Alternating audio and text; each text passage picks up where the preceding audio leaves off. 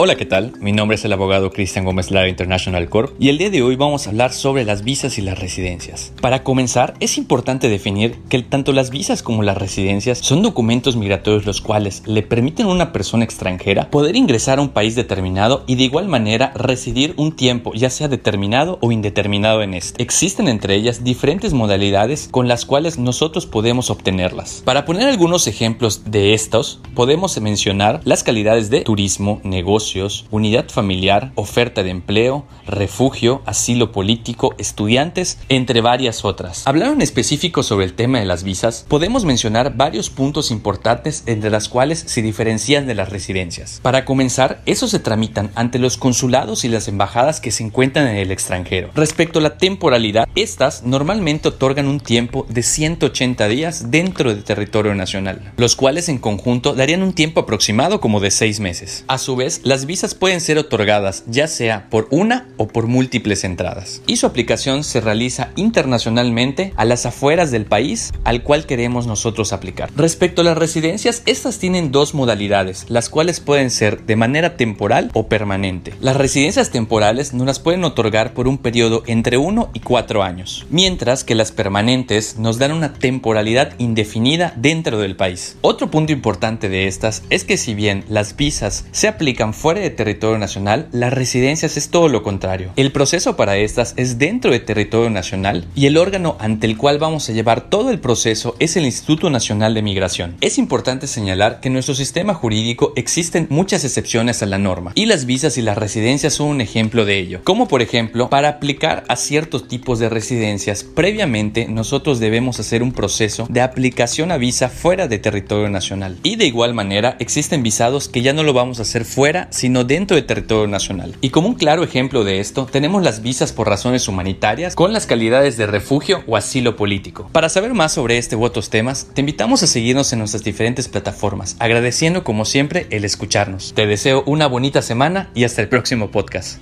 Bye.